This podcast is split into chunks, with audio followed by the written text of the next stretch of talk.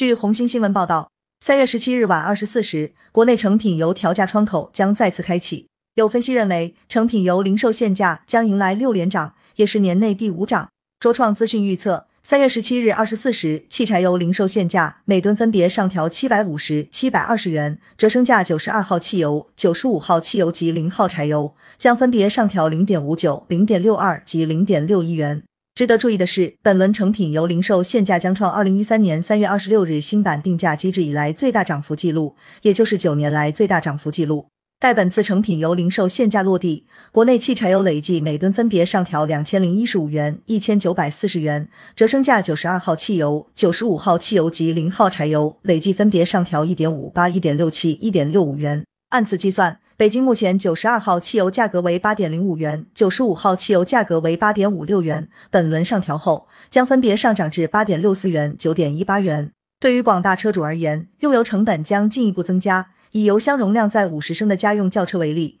加满一箱九十二号汽油将较之前多花二十九点五元。以月跑两千公里、百公里油耗在八升的小型私家车为例，到下次调价窗口开启之前的半个月时间内，消费者用油成本将增加四十四元左右。红星资本局注意到，随着调价窗口的临近，车主们也纷纷行动起来。据多家媒体报道，三月十六日下午起，多地加油站爆满，加油的车辆排起长龙。对于后续油价的走势，业内人士普遍认为，短期仍将保持高波动性。卓创资讯分析认为，虽地缘局势有缓和预期，但原油供应面仍或维持偏紧格局。同时，美国加息影响、全球公共卫生事件等均存在较大的不确定性，预计后期油市波动性依然较大。下轮国内成品油零售限价或已复值开局，下轮调价时间为三月三十一日二十四时。据经济参考报报道，北京燃气研究院副院长白俊称，出现过山车行情，主要是俄乌冲突、经济金融制裁与反制裁、地缘政治博弈、通胀和加息预期等因素造成市场心态脆弱，